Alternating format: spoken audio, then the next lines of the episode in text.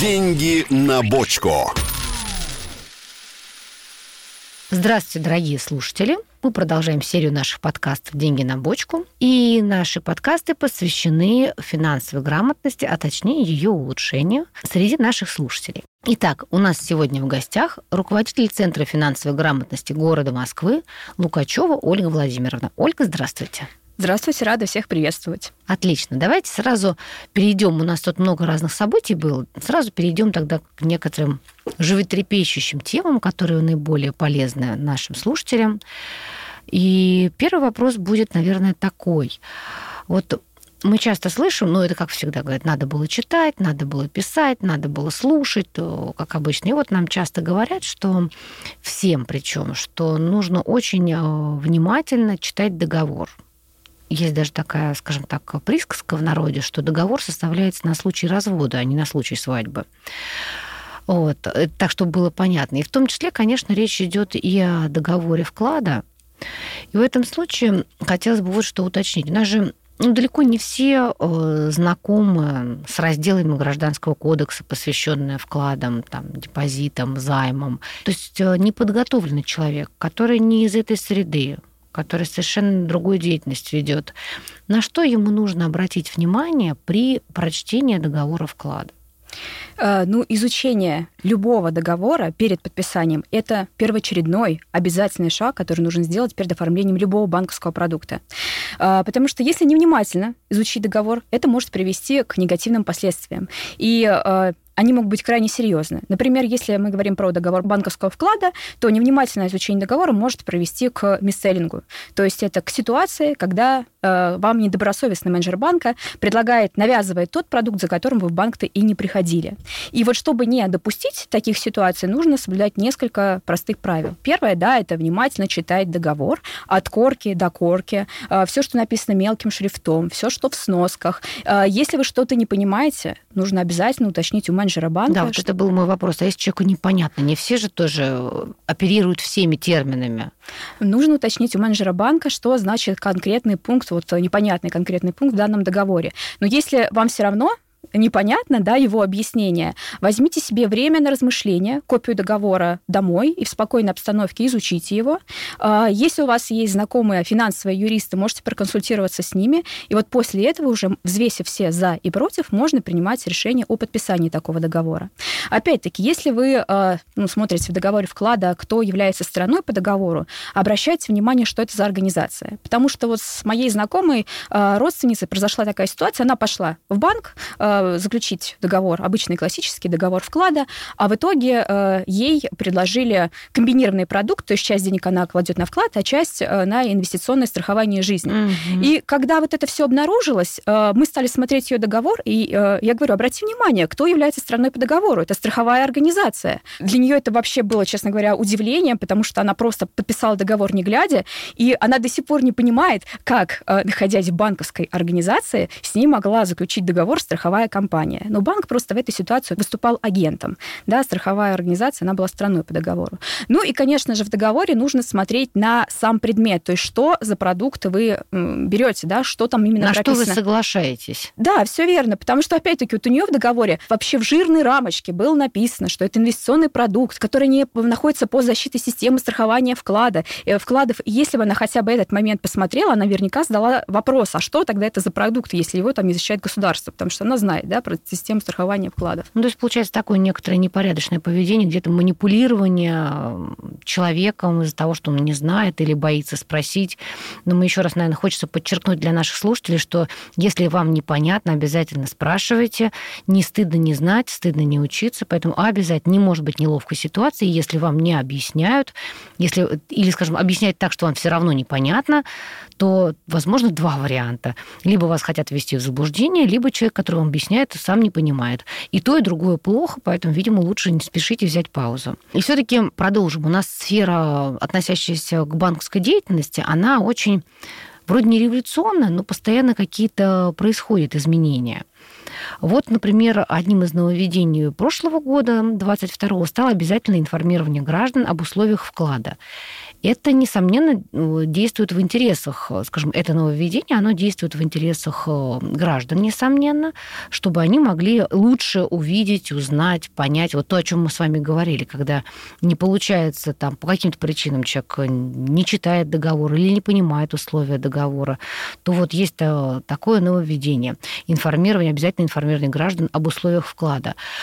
Поясните, пожалуйста, в какой форме оно должно осуществляться и какую все-таки информацию о вкладе содержать? Вот зачем, то есть зачем-то же это сделали? Какая в этом польза отдельная? Да, конечно, сейчас все расскажу. А, с 1 октября 2022 года банки обязаны раскрывать всю информацию по вкладам в виде краткой таблицы. Причем они должны это сделать и при оформлении онлайн-вкладов, так и в точках э, оказания услуг. И эта табличная форма, она должна содержать 10 пунктов. Банки могут э, вводить дополнительные пункты, но 10 аспектов это обязательно. Давайте вот вкратце пробежимся по каждому из них. Угу. Первое, что в такой табличной форме должно содержаться, это вид вклада. То есть мы понимаем, что вклад может быть срочный или для востребования, и обычно там указывается наименование название тарифа. То есть первая графа – срочный вклад, допустим, название там надежный или гарант, успешный.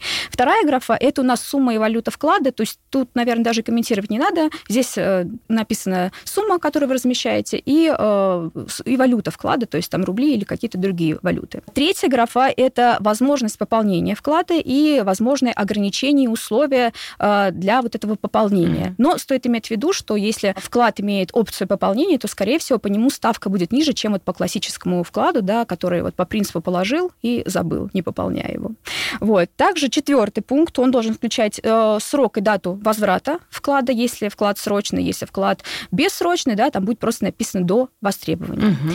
Пятый пункт э, – это процентная ставка. Вот здесь я, наверное, хотела бы заострить внимание, потому что существуют различные виды процентных ставок, в том числе и в договорах банковского вклада. Если ставка постоянная, то она фиксируется на весь срок вложения вклада, а, прописывается в этой графе и как бы неизменно. А, есть то еще... просто фиксированная? Фиксированная там ставка. какая-то самая, цифра, там самая... 7%, 8%, 5%. Да, да, одна цифра там указывается. Если, например, ставка переменная, имеется в виду, что она в разные периоды времени разная, но заранее известная. А, приведу пример. Например, первые три месяца выплачивается ставка 10%, следующие три угу. месяца 9%, и оставшиеся там три месяца 8%. То есть это вот эта вот лестница, она должна быть тоже указана в этой графе. Есть также еще плавающая ставка. Она не так часто распространена на рынке банковских вкладов. Это когда у нас э, ставка привязана к какому-то рыночному показателю. Это может быть ключевая ставка Банка России, например, какой-то биржевой индекс. Угу.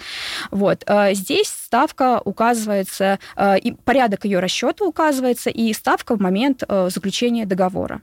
И э, если, например, происходит ее изменение, то банк должен также проинформировать вкладчика, что вот изменение ставки состоится там, в ближайшее время. Кроме того, есть седьмой пункт, это процентные ставки и либо с порядок их определения при полном или частичном досрочном погашении угу. вклада. Э, то есть в этом случае э, банк будет выплачивать пониженную процентную ставку. Также есть возможность досрочного возврата части суммы вклада. Банк обычно указывает э, неснижаемый остаток. То есть вы можете там забрать какую-то часть средств, но, например, не менее 100 тысяч рублей на этом угу. вкладе должно всегда оставаться. Возможность и порядок продления условий вклада. Да, здесь мы говорим про пролонгацию. Это вообще опция такая для ленивых.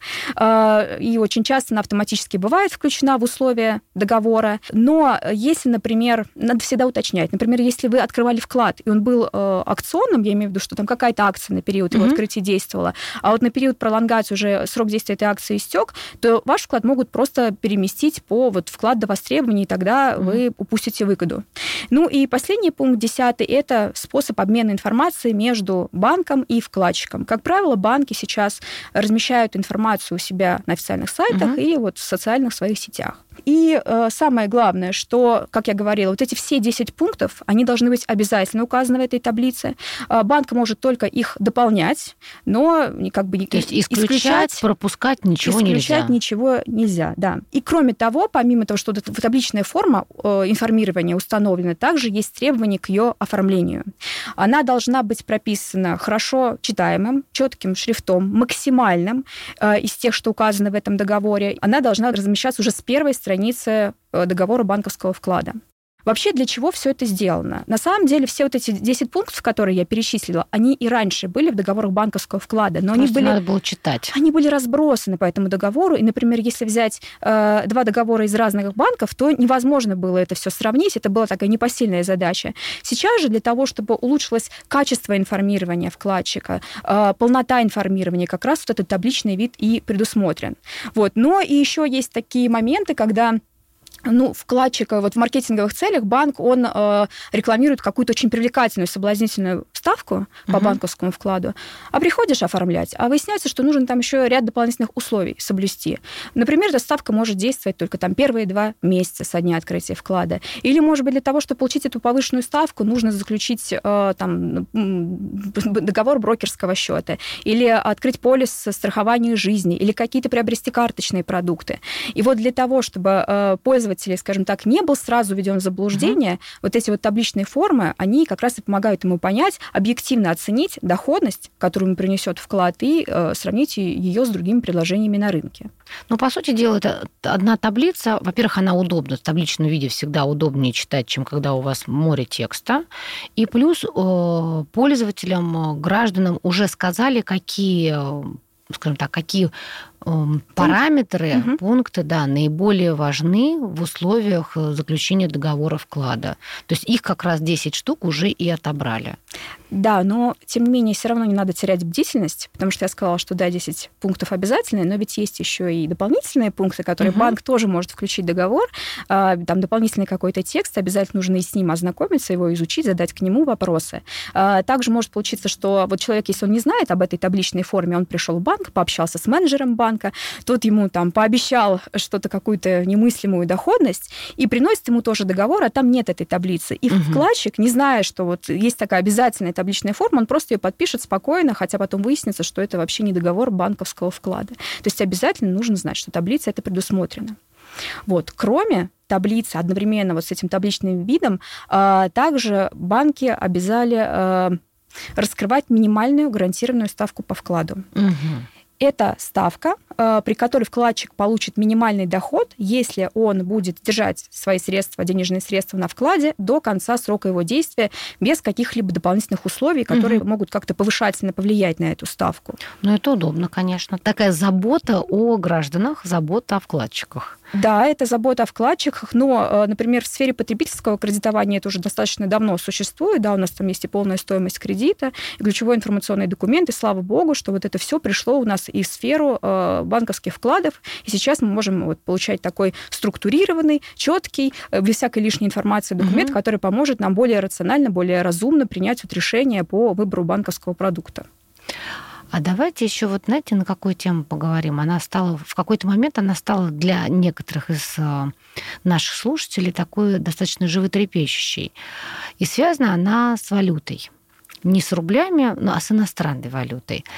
А, поскольку в прошлом году мы помним, что Банк России ограничил оборот наличной, и не только наличной валюты, а в принципе и валюты на счетах. Насколько я помню, есть, были, по крайней мере, ограничения по валютным вкладам и валютным счетам. Вот сейчас какие сохранились ограничения? Ну, действительно, в весной 2022 года Банк России пошел на вынужденную меру, он ввел валютные ограничения. А, это было связано с тем, что в страну прекратился приток иностранной валюты, угу. то есть доллары и евро не поступали в страну, и Банк России для того, чтобы сохранить стабильность и курс рубля, и чтобы вот нивелировать инфляционное давление и ужесточение санкций, он ввел эти ограничения. Они э, сейчас до сих пор у нас действуют, он то есть их неоднократно продлевал, но снять валюту сейчас можно, но должен соблюдаться э, ряд условий.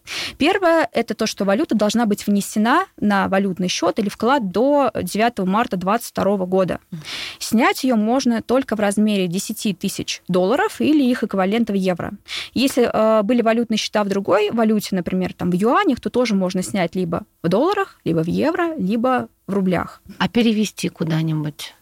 Перевести уже никуда не получится. И более того, если у вас в одном банке есть несколько валютных счетов, угу. вы сможете в одном банке снять вот только в пределах 10 тысяч угу. долларов. Если у вас в разных банках э, валютные счета и вклады открыты, то в каждом банке можно до 10 тысяч долларов снять. 10 тысяч долларов в месяц в какой-то период или это разово? Нет, вы можете снимать их как бы как хотите, то есть, но самое главное, вот лимит, который вы можете исчерпать, это 10 тысяч долларов. Вы можете прийти сначала забрать 5 тысяч долларов, потом там 2 тысячи долларов, и потом остатки. То есть это не важно, самое главное... Ну, то есть вот с 9 марта по настоящий момент можно снять вообще и до конца, ну, до конца, ну, не жизни, а там до конца года, предположим, до конца действия ограничений, всего можно снять 10 тысяч долларов. Да, если они были внесены до 9 да, марта 2022 года, угу. да. Если они были внесены после или э, они превышают вот этот лимит в 10 тысяч долларов, то можно снять сумму только в рублях. Угу. И до 9 сентября 2022 года то, что было внесено, можно снять по официальному курсу Банка России, а то, что было внесено после 9 сентября 2022 года, уже по внутреннему... 9 сентября или 9 марта? 9 сентября. Ага. То есть, например, после 9 марта же все таки были, наверное, такие смельчаки, которые вносили валюту. Э, наверняка. Наверняка такие были. Вносили валюту на банковский счет. То есть они могут после 9 марта снять если они внесли валюту после 9 марта, снять ее в рублях, если они ее внесли до 9 сентября 2022 года, угу. по курсу Банка России, официальному курсу. Угу. Если они уже внесли, опять-таки, валюту после 9 сентября 2022 года, то только по внутреннему курсу э, банка уже, коммерческого банка. Угу. Вот, то есть люди до сих пор могут делать валютные вклады, счета, хотя сейчас их уже предложений достаточно мало на рынке, но здесь вопрос целесообразности. То есть непонятно, э, как долго эти ограничения продлятся. Вот по моим ощущениям, продлятся еще долго, потому что вопрос с притоком э, валютной наличности, он пока в страну не решен. Ну да, у нас внешнеэкономический экономическая обстановка не поменялась пока. Да, да. И вот сейчас ограничения действуют до 9 сентября 2023 года. Будут их продлевать или нет, это уже Банк России должен решать. Вот. Но э, сейчас, в данный момент, э, нецелесообразно. Я бы не советовала это делать, э, поскольку снять их можно будет вот до 9 угу. сентября как минимум только вот в рублях. И то по курсу банка, коммерческого банка, который не всегда может быть привлекательным. Ну, это правда. А вот еще такая скажем, такой параметр, который теперь стал достаточно популярным и э, там, из 22 года, на самом деле, и раньше тоже на него обращали внимание, как мы говорим, мы простые граждане. То есть не, не только банковские работники, это ключевая ставка. И вот 15 э, августа она заметно подросла потому что она у нас была 8,5%, и тут сразу Банк России установил 12%. Но это, это много, это процентов 30, да, то есть как бы на, на треть практически она увеличилась, если не больше. И некоторые банки сразу повысили проценты по вкладам, и, правда, и по кредитам на самом деле тоже. Вот э, не могли бы вы рассказать, все-таки связана ключевая ставка с процентами по вкладу, с банковскими, ну и с какими-то еще, может быть, банковскими продуктами? Ну, да, я сейчас, конечно же, расскажу про взаимосвязь э, ключевой ставки, как она влияет и на кредиты, и на вклады. Э, но начну, наверное, с того, что ключевая ставка – это макроэкономический показатель, это основной инструмент денежно-кредитной политики Банка России. И, собственно говоря, Банк России, э, скажем так, э, используя ключевую ставку, вообще регулирует, корректирует э, вообще уровень процентных ставок в экономике. Mm-hmm. Э, вот если прям погрузиться в экономическую теорию, то э, процентная ставка, ключевая процентная ставка, она влияет влияет на готовность как бизнеса, так и населения брать кредиты, э, делать вклады, инвестировать, сберегать. И Банк России, как правило, может проводить либо мягкую денежно-кредитную политику, когда он понижает ставки, либо жесткую, когда повышает ключевую ставку. А каким последствиям приводит тот или иной вид политики? Если он проводит мягкую денежно-кредитную политику, понижает ставки, получается, что у нас и э, кредиты дешевеют, и вклады дешевеют. Кредиты дешевеют, это значит, что э, люди берут больше кредитов, ну, да, бизнес тоже берет взять. больше кредитов, угу. развивается производство, производственные мощности наращиваются. А, так как э, ставки по вкладам тоже падают, люди а, меняют свою сберегательную модель поведения на модель потребления, угу. тоже не берут кредиты, тратят деньги, то есть экономика разгоняется, разгоняется, и казалось бы, это очень даже хорошо. Но это хорошо в момент спада, то есть э, мягкую денежно-кредитную политику Банк России э, проводит, когда вот экономика у нас находится на спаде, чтобы ее как-то приободрить, оживить.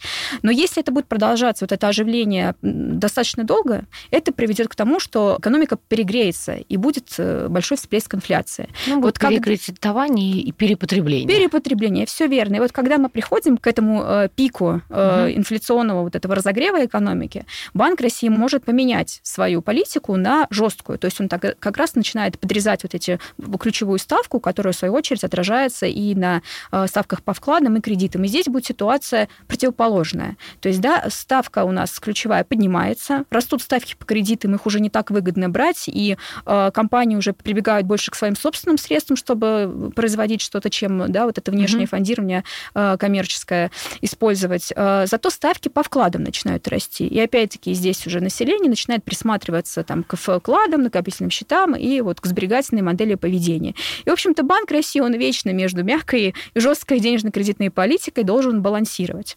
Ну, а вот э, возвращаясь таки опять к вопросу, да, влияния ключевой ставки на вклады и кредиты, угу. вот уже после вот этого небольшого ликбеза из экономической теории, наверное, понятно, что э, когда Банк России повышает ключевую ставку. Это, она моментально отыгрывается у нас на э, рынке однодневного межбанковского кредитования. Угу. И дальше пошла цепная реакция. У нас уже растут ставки и по кредитам, и по вкладам. Причем э, ставка у нас по кредитам всегда будет чуть больше, чем ключевая ставка, поскольку банки туда закладывают и свои издержки, и какие-то другие иные риски. А вот ставка по э, вкладам, она будет э, чуточку меньше, чем ключевая угу. ставка. И вот за счет этой разницы банки как раз и зарабатывают. Понятно. Модель банковская примерно понятна. А вот э, такой еще вопрос. Опять-таки, коль скоро ключевая ставка подросла, э, проценты по депозитам и вкладам тоже ожидаемо подросли. То есть такая есть мотивация, как мы говорим, сберегательная модель поведения у населения. То есть действительно хочется заработать на данных процентах.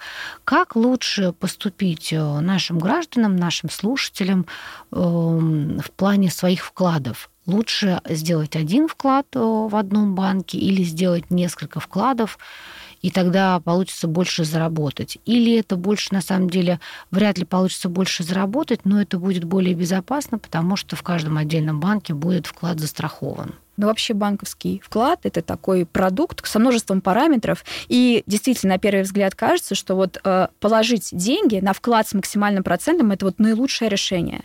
Э, ну, действительно, да, зачем вкладывать э, в другие, скажем так, сберегательные продукты, которые ну, менее выгодные?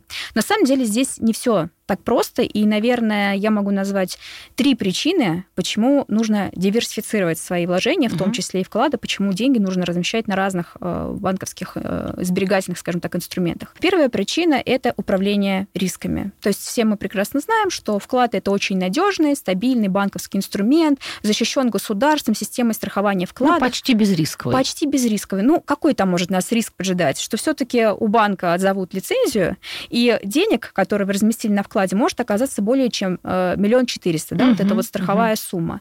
А, что будет происходить вот в этом случае? В этом случае вы также можете претендовать на э, получение полного возмещения, но это уже будет проходить в конкурсная процедура, процедуру конкурсного производства, ликвидация банка, который может затянуться на ну, годы. Ну, года на три, наверное, минимум. Как минимум, да, года на три. Более того, нет гарантии, что вы э, получите что-то вот после вот этих ликвидационных процедур, потому что у банка может вообще не оказаться никаких активов, имущества. Ну да, никакого имущества. Хотя, ну, хотя... Может быть, компьютеры какие-нибудь продадут, но вряд ли это поможет. Да, ну, наверное, вас должна греть мысль, что вы являетесь кредитором первой очереди. Это единственное, что может как бы э, согреть в этой ситуации. Лучше всего греет, конечно, возврат денег. Да, ну, три года, да, не каждый э, смельчак, наверное, готов ждать. И поэтому э, это тоже вот один из аргументов, почему э, разумный вкладчик, он размещает свои деньги в разных э, угу. банках и старается же э, вот не превышать эту сумму страхового покрытия. То есть желательно класть в каждый банк э, меньше 1 миллиона 400, даже вот э, даже чуть меньше, потому что там же еще и проценты учитываются. Угу. Вот, так что где-то миллион двести, миллион триста, и вот смотреть, чтобы вот этот лимит, э, вклад не превосходил. Это у нас, получается, первый аргумент, да, почему не надо концентрировать деньги все в одном банке. А второй аргумент у нас связан э, с тем, что у человека бывает разные обстоятельства жизни и вообще разная потребность в денежных угу. средствах. Я сейчас э, поясню, о чем речь. Когда вот мы кладем э, деньги на вклад на три года по принципу положил и забыл, нам кажется, что за эти три года ну, ничего не должно произойти. Но жизнь такая штука непредсказуемая, что вот что-то случилось, форс-мажорное какое-то обстоятельство в нашей жизни, и мы побежали сразу этот вклад брать э, из банка. Конечно же, банк нам его выдаст, это тело вклада, но, скорее всего, проценты он либо удержит, либо заплатит по какому-то совсем такому минимальному, угу. минимальной процентной ставки. И вот в этой связи, чтобы э, вот как бы не потерять проценты, э, можно применять следующую комбинацию. Можно, например, комбинировать э, долгосрочный вклад, какой-то краткосрочный вклад там, на 3 месяца, на полгода и накопительный счет. Да, понятно, что это комбинация принесет меньший э, процентный доход, угу. чем если бы это был там какой-то долгосрочный классический вклад без всяких там возможностей пополнения, снятия. Но э, если вдруг в вашей жизни что-то случится, то э, вы можете хоть какую-то часть доходности забрать. А если это был бы классический вклад, да, то вы вообще-то можете потерять проценты, все проценты. Теперь стало гораздо, гораздо понятнее по ряду причин. Но вы упомянули еще такой термин, как накопительный счет. Про него я тоже поговорю. Ага. Но единственное, что я же сказал про три аргумента, я бы хотела вот еще а, третий конечно, аргумент, да. третий аргумент, если можно, а, потому что он тоже важен, как раз вот связан, наверное, с нашей текущей ситуацией, что угу. прошло внеочередное заседание Банка России 15 августа, да, и ставка вот с 8,5. А, действительно, можно же больше заработать. Взмыла вверх до 12. И вот вы представляете, что есть люди, которые вот полгода назад под ставку, казалось бы, им тогда привлекательную, допустим, угу. 7,8% открыли вклад, года на три. Вот сейчас произошел рост вот, ключевой ставки, соответственно, ставки по вкладам тоже потянулись. Он понимает, что может открыть сейчас вклад по 10%, но у него уже есть вклад э, на три года. А он у него по... все фиксировано. Он пойдет забирать оттуда деньги и потеряет вот эти вот угу, проценты. Проценты, проценты угу. да. Поэтому, опять-таки, в этом случае нужно диверсифицировать здесь, наверное, уже по срокам. То есть сделать вклад на три месяца, на полгода и какой-то долгосрочный. Ну, то есть по суммам, по банкам и по срокам, и, получается, иногда даже по виду продукта. Все, все верно, все правильно, да. Вы до этого упомянули накопительный, накопительный счет. счет. Я думаю, что не всем понятно, что это такое, как он работает, какая доходность, вообще как как с ним жить? Э, ну, накопительный счет это тот же самый банковский счет, он очень похож на депозит, но э, накопительный счет всегда можно пополнять в любое время, с угу. него можно э, забирать денежные средства и в то же время получать э, доход в виде процентов. Чем он принципиально отличается от банковского вклада? Как угу. правило, банковский вклад это фиксированная ставка, и для вас это прогнозируемая доходность. То есть то, что зафиксировано в договоре, оно не изменится. По накопительному счету история другая. Там ставка не фиксированная, банк ее устанавливает самостоятельно и изменяет ее тоже самостоятельно, угу. но заранее вас об этом уведомив. Э, и обычно ставка по накопительному счету ниже, чем по банковскому вкладу. Но на рынке разные предложения встречаются. Можно найти где повыше, но все-таки, как правило, она ниже, чем ставка по а, классическому банковскому вкладу. И, соответственно, чем больше вы можете действий совершать над вкладом, ну, здесь имеется в виду над накопительным счетом, вы же можете выполнять и снимать деньги, угу. вот эта вот пониженная ставка это плата за то, что вы можете совершать больше вот действий над этим банковским счетом. А, кроме того, э, банковский вклад, он обычно, если это срочно, открывается на определенный срок, накопительный счет это такой бессрочный продукт, вы можете вообще в любой момент его пойти и закрыть. Угу. И э, как бы снятие для вклада, вот если вы пойдете раньше срока, раньше срока окончания вклада снимать э, деньги по обычному банковскому вкладу, да, банк, я как уже говорила, либо удержит все проценты, либо заплатит какую-то минималку. Э, по накопительному счету э, вы получаете все э, причитающиеся вам проценты. Единственный может быть такой момент, что когда вы снимаете деньги с накопительного счета в середине месяца, угу. банк все-таки может удержать проценты, но вот именно только за этот неполный месяц. Еще есть такой момент, вот а, цель цель вклада и накопительного угу. счета. А, вообще накопительный счет, он предусмотрен, скорее всего, для каких-то краткосрочных, но, может быть, для среднесрочных целей. Приведу угу. пример. Накопить на отпуск, да, то есть чтобы деньги не просто лежали где-то дома, а они чтобы работали в банке. Вот, пожалуйста, накопительный счет пришел, да, и э, спокойно снял деньги в любое удобное время. Или, например, вы продали недвижимость и вот уже находитесь в поиске другой, понимаете, что в любой момент может это вот э, вам, ну, какое-то предложение угу. на рынке вам может понадобиться, и вот эти деньги тоже срочно пригодятся, чтобы купить на них недвижимость. Опять-таки, вот либо вклад до востребования, но там совсем маленькая ставка, либо накопительный счет тоже вот может э, помочь в этой ситуации. А, вклады же это все-таки их э, смысл в более долгосрочных финансовых целях, угу. например, накопить на первоначальный взнос по ипотеке. Например, вклады нужны для каких-то целей, которые имеют четко определенный срок. Например, вы учитесь э, в университете, э, выиграли какой-то грант, понимаете, что через три месяца у вас заканчивается учеба, вы переезжаете в другое угу. место, чтобы там поступить в магистратуру, и вот вам деньги понадобятся через три месяца, да, чтобы там обосноваться в другом городе. Вот вы можете положить, например, на какой-то краткосрочный вклад. Ну, в принципе, здесь можно накопить на счет положить, но можно и краткосрочный вклад, угу. если он предлагает более высокую ставку. Понятно, хорошо, спасибо. А вот такой момент, мы сегодня уже да, затрагивали тему по поводу вкладов и их страхования. То есть мы все понимаем, что вклад удобно положил. Чаще всего, конечно, фиксированная процентная ставка, то есть понятный э, гарантированный доход – ну, мы же пойдем э, все-таки размещать вклады в банках из э, топ-10, поэтому мы считаем, что все относительно безрисковый и гарантированный доход. Более того, чаще всего упоминается, что все э, вклады застрахованы на сумму не более миллиона четыреста рублей, как мы сегодня сказали. А все-таки как мне узнать? Вот конкретно мой вклад. Вот я пришла, заключила договор вклада, разместила определенную сумму, как мы сказали, немножко меньше, чем миллион четыреста, чтобы были покрыты на случай там невозможный, но все-таки возможный случай неприятностей, э, чтобы были покрыты в том числе и накопленные проценты. Как мне узнать, что конкретно вот мой вклад застрахован? Ну, для защиты прав и законных интересов российских вкладчиков была создана эта система страхования вкладов, угу. и все банки, которые э, привлекают деньги частных лиц, то есть те банки, у которых есть лицензия на привлечение денег физических лиц во вклады, должны в этой системе состоять. Угу. И они должны делать обязательное отчисление в фонд обязательного страхования. Например, если у какого-то банка произойдет отзыв лицензии, то вот денежные средства на возмещение угу. вот этих вот вкладов, э, они будут взяты именно из этого фонда. Если вдруг в этом фонде денег недостаточно, то уже на помощь приходит государство, или Банк России, то есть деньги привлекаются из средств федерального бюджета mm-hmm. или за счет кредитов Банка России. А чтобы посмотреть, точно ли ваш банк состоит в этой системе, можно зайти на сайт агентства по страхованию вкладов, на mm-hmm. сайт Банка России. Насколько я знаю, есть даже еще горячая линия агентства по страхованию вклада и уточнить, является ли их банк участником э, системы страхования вкладов. Ну, обязан обязан, и, насколько я помню, сейчас этой системой покрывается 600 или 601 банк, Угу. И э, мы знаем, что сейчас у нас действующих банков намного меньше. Но что же вот что это за 601 банк? То есть это действующие банки э, с лицензией на работу с физлицами. Угу. Это банки, которые раньше привлекали денежные средства на вклады, но потом в какой-то момент это право утратили. И это банки, в отношении которых произошел э, страховой случай, но э, еще по ним не завершена процедура ликвидации. То есть как юридическое лицо они все еще существуют, mm-hmm. но в моменте процедуры ликвидации находятся. И вот э, я сказала про агентство страхования да, вкладов, да. да, это госкорпорация, она ведет работу системы страхования вклада и обеспечивает выплату возмещения по страховым случаям, которые происходят в банках-участниках системы страхования вкладов. Какие могут быть страховые случаи? Отзыв лицензии. Ну, это да. хорошо известно, это наиболее часто происходит с банками, это все на слуху и в новостных лентах многократно вот мы это видим.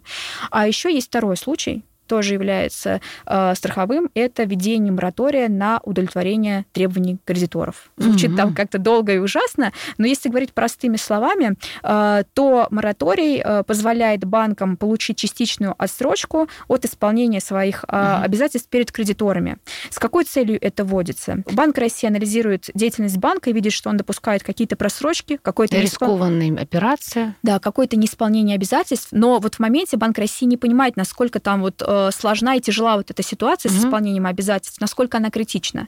И э, вот в этот момент он э, отстраняет от руководства действующую э, вот, администрацию банка, вводит туда свою внешнюю администрацию, которая погружается проблемы банка, фокусируются на решении этих проблем, анализируют его активы, пассивы и вообще возможность продолжения жизнедеятельности. Вот это является вот мораторием. На время моратория mm-hmm. у нас э, замораживаются все счета в банке. Э, То есть лицензию не отзывают, но меняется администрация. Банк России вводит временную администрацию. Да, да? все верно, лицензии не отзываются, просто замораживаются все операции, в том числе обязательства банка перед кредиторами. Я поясню для наших слушателей, что когда вы делаете вклад в банке, размещаете, то вы являетесь являетесь его кредитором. То есть вы фактически банку даете деньги. Все верно. Чем может закончиться этот мораторий? Может там быть три сценария. Первый сценарий это все-таки отзыв лицензии. Второй сценарий это санация банка, когда все-таки э, банк восстанавливает свою жизнедеятельность, да, угу. и э, если, например, у вас там размещен вклад в этом банке, ввели мораторий, и вы э, не воспользовались вот этой вот опцией, да, по возврату застрахованной суммы, и потом банк вдруг все-таки пришел, ожил. ожил, да, то все у вас в порядке, вклад как бы все в, в тех же самых на тех же самых условиях он у вас действует. И э, третий момент это когда все-таки у банка отзывают лицензию, но вкладчиков спасают.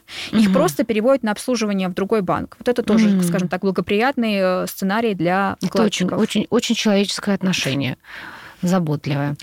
А подскажите, пожалуйста, вот уже так получается много проговорили про страхование вкладов и про агентство э, по страхованию вкладов. Все ли виды депозитов покрываются этим страхованием? Ну, про сумму уже понятно. Вот все ли виды депозитов или там все ли виды вкладов? И что в отношении накопительных счетов? Они тоже покрываются страхованием? Агентство по страхованию вкладов, оно отвечает, скажем так, за страховое возмещение для всех своих вкладчиков, даже если они являются не гражданами Российской Федерации. Угу. И АСВ покрывает э, все именные вклады и счета, Давайте тоже их так вкратце перечислим. Это у нас, соответственно, э, вклады срочные, вклады до востребования, это валютные вклады, накопительные счета. Э, это деньги на банковских картах, причем неважно, эта карта может быть э, зарплатная, пенсионная, студенческая. Это деньги, которые просто размещены на банковских счетах. Угу. Это счета индивидуальных предпринимателей, и также есть счета некоторых юридических лиц, которые относятся к малым предприятиям. Кроме того, еще есть э, счета некоторых некоммерческих организаций с определенной организационно-правовой формой. Тоже это они входят э, в эту систему покрытия. Что не покрывает АСВ? Это если вы являетесь адвокатом или нотариусом, и у вас есть счет, куда поступают ваши средства от вашей рабочей деятельности. Угу. Если вы передали свои деньги в доверительное управление угу. банку, если вами открыт вклад на предъявителя, неважно даже, если у вас там есть сберкнижка или сберегательный сертификат, эти деньги также не покрываются страховой угу. защитой. А, также, если вы храните деньги в российском банке, но счет открыли за рубежом, то есть в филиале российского банка за рубежом, угу. такие такие деньги тоже у нас находятся вне защиты АСВ. Но они, получается, и э, вне территории Российской Федерации Открытые находятся. были, да. Э, конечно же, это электронные деньги и деньги, которые размещены на предоплаченных картах. Предоплаченная карта – это карты, которые открыты э, без открытия счета. А. Это, скажем, такой э, симбиоз подарочной карты и банковской карты. То есть это угу. просто как карточка, на которой размещены деньги, но она не привязана к вашему личному счету. Ну, то есть, по сути дела, для того, чтобы было покрытие, нужен, должен быть точно открыт счет в банке, причем э, на территории Российской Федерации. Ну, это одно из условий, все угу. верно. Если у вас есть одобренный кредитный лимит, то uh банк, там, например, отзывают лицензию, то, естественно, доступ к этому кредитному лимиту э, заканчивается. Также, также заканчивается, да. Ага, понятно. Перешли в такую тревожную мы тему, затронули как раз э, отзыв лицензии, банкротство банков. Предположим, что да, действительно случилась такая неприятная ситуация, у банка отозвали лицензию, и он пришел, зашел в процедуру банкротства. Что делать вкладчику? Куда бежать? Кого просить о помощи? Где писать какое-то заявление или не писать? То есть с чего ему начать? Предположим, у него там был депозит на сумму превышающую э, миллион четыреста, то есть вот эту вот страховую сумму. Угу сумму страхового возмещения. То есть что же все-таки делать вкладчику? Куда в первую очередь обращаться, чтобы не потерять время и, возможно, не потерять деньги? Вот как только произошел страховой случай, да, или отзыв лицензии, или мораторий, mm-hmm. в течение семи дней АСВ должно определить э, банков-агентов, которые будут заниматься mm. выплатой страхового возмещения. После этого вкладчик должен явиться в один из э, этих банков-агентов, э, написать э, заявление, ну, с паспортом, написать заявление на выплату возмещения. Ему выдадут выписку из реестра вкладчиков и поставят его в очередь. Угу. Вот после того, как он написал заявление, не позже трех рабочих дней ему должны перечислить деньги. Либо он их может забрать наличными, либо они перечислят угу. на его на специальный счет. Это все зависит от того, что он укажет в своем заявлении. Если, например, вкладчик находится в совсем другом городе, неудобно, да, приезжать вот конкретно mm-hmm. в этот банк, в этот населенный пункт и а, вот эту вот процедуру выполнять, то он может направить все это почтой а, в адрес АСФ, но обязательно его заявление должен а, завизировать нотариус Мгм. Если, например, в отношении ИПшников э, это происходит, то деньги могут выплачены быть только на расчетный счет ИПшников. Они наличкой э, не могут получить возмещение. Опять-таки, если мы столкнулись с ситуацией, что у нас больше да, на счете размещено, чем э, миллион четыреста, Мгм. то опять-таки в заявлении это тоже нужно будет указать. Вам вернут миллион четыреста, а все остальное, на что вы презентуете, оно уже будет дальше возвращаться в ходе вот этих ликвидационных процедур. И вот являясь кредитором первой очереди, вы можете, конечно, рассчитывать, что вам что-то вернется, но опять-таки здесь нет э, Зависит от конкурсной массы. Зависит от конкурсной массы. Но а, что хотела сказать. Есть повышенное страховое возмещение. Оно не так давно тоже у нас э, предусмотрено законодательством, что иногда э, различные жизненные ситуации приводят к тому, что у нас на банковском счете образуются высокие денежные остатки. Мгм. Например, если вы продали какую-то недвижимость, дом, квартиру, там, дачный участок, земельный участок с постройками, например, вот э, вы стали наследником или получили какой-то грант или э, пособие, там, э, связанное с трудовой деятельностью, или просто социальное пособие. Вот для таких ситуаций предусмотрено повышенное страховое возмещение в размере до 10 миллионов рублей. О, это очень хорошо. Да, это очень хорошо. Опять-таки, вот возвращаясь даже вот к примеру из э, моей жизни, вот все, все, тоже, все та же самая моя э, знакомая родственница, она в прошлом, нет, позапрошлом году продала дачу. Я прям назову цифру 2,5 миллиона рублей. Э, Деньги поступили на счет, все это было в безналичной форме сделано, и буквально через неделю у банка, куда поступили вот эти денежные средства, отзывают лицензию. Честно говоря, мы были в шоке немного, потому что... Ой, это кошмар, это Да, разрыв сердца. Это, для нее это, конечно, был стресс, она посидела даже за это время. Но вот как раз тогда, э, вот за год до этого был принят этот закон о повышенном Мгм. страховом возмещении, и она попала под этот закон, и ей были возвращены все денежные средства. Единственное, что они там возвращались не за три рабочих дня, а в течение месяца, но тем не менее Ну, в это течение месяца это подарок. это все равно спасло ситуацию. Но тут Да. опять-таки два главных аспекта это чтобы эти деньги пришли не ранее, чем э, за три месяца до наступления страхового случая, и Мгм. второй момент, чтобы они пришли в безналичной форме. Мгм. Вот. Ну, понятно. Да, хорошо. Спасибо. А еще вот такой момент. Эм, В 22 году у нас, мы, все, мы же про хорошие говорим, про вклады, но если мы переходим опять в положительную нотку, Мгм. не будет у нас банкротств, у нас все будет хорошо, будут вклады, будут проценты, будут доходы, а доходы это значит налогообложение. И в 2022 году были введены изменения в отношении налогообложения, то есть уплаты налога с доходов, то есть с процентов по вкладам. Правда, наши граждане в 2022 и 2023 году были освобождены от данного налогового обязательства. То есть в 2024 году мы первый раз столкнемся с тем, как уплачивать э, налог на доходы физических лиц непосредственно с процентов по вкладам. Какие есть подводные камни? Или их нет? Или все просто? Я думаю, что все просто. Я сейчас постараюсь вам рассказать это, и мне кажется, что все станет намного яснее и прозрачнее. Мгм. Вы правы, действительно, вот с 2021 года действительно были внесены поправки в налоговый кодекс, которые подразумевали новую, скажем так, систему налогообложения доходов по вкладам. И вот если бы она заработала, то уже в 2022 году мы бы платили налог за 2021 год, а в Мгм. 2023 за 2022 год, но система э, сразу не заработала, потому что там, в 2022 году вот как раз нам эту льготу и предоставили по, э, скажем так, отсрочке вот этого уплаты налога, то есть отменили даже налог вот, э, за, ну, на два года. Действительно, в 2024 году мы впервые столкнемся с уплатой налога по вкладам. А вот уточнить хочу, в 2024 году за 23 Да. или в 2025 за 24 Не, нет, в 2024 э, за 23 причем оплатить этот налог мы будем должны до 1 декабря 2024 года. Мгм. И э, рассчитываться он будет по очень простой формуле. У нас есть такая необлагаемая налогом сумма. Она рассчитывается как 1 миллион рублей, Мгм. умноженный на максимальную ключевую ставку Банка России.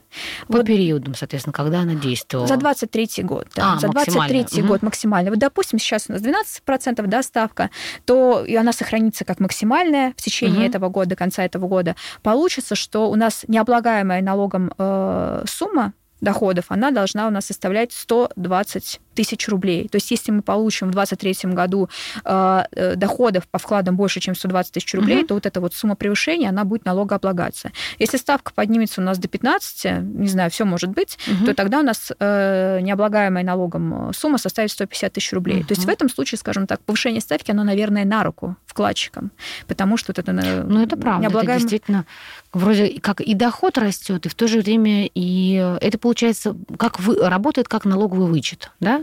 Ну, по аналогии, да, с налоговым uh-huh. вычетом. Более того, вот как-то мало обращают внимание на этот нюанс, но у нас э, максимальная ключевая ставка, она должна быть не просто вот в течение года зафиксирована, она должна быть зафиксирована на первое число э, каждого месяца в году. Сейчас uh-huh. я объясню на примере. Э, допустим, у нас в октябре месяце, 2 октября, ставка взлетит до 15%. Угу. А 28 октября она опять опустится до 12%, угу. гипотетически, предположим. У нас для расчета будет э, браться ставка 12%, потому что 15 она у нас не в первое число месяца, а во второе... То есть та, которая действовала на первый день э, да. текущего месяца, да, а вот ну, эти соответствующего месяца. Внутрикалендарные изменения, они уже не э, рассчитаны, ну, угу, да, мы их понятно. не берем в расчет. А, как же вот все-таки нам рассчитать вот этот налог? Во-первых, нужно сказать, что э, мы рассматриваем доходы не только от вкладов, но и от накопительных счетов, угу. и от вот тех процентов, которые начисляются на остаток по банковским картам, и от э, э валютных вкладов.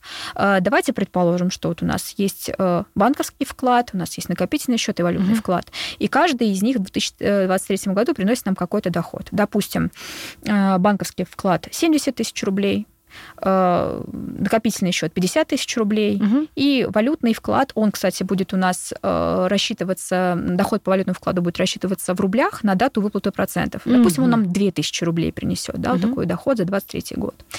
И, э, опять-таки, предположим, что максимальная процентная ставка, ключевая процентная ставка составит 12%, то есть, да, необлагаемая сумма у нас получается 120 тысяч рублей, а общий доход, который мы получили за 23 год, 70 плюс 50 угу. плюс 2000, это получается 122 тысячи, да. да. То есть мы будем платить налог с 2000 рублей, с вот этого вот превышения налог составит у нас 13%. Все те же самые, никакие, тут ничего не меняется. Тут да? ничего не меняется, он и для резидентов, и для нерезидентов получается, что 13% от 2000 рублей это 260 рублей мы должны угу. заплатить. А, и вкладчик, он э, самостоятельно уплачивает этот налог. Единственное, что э, все данные э, банки будут самостоятельно передавать передавать в Федеральную налоговую службу.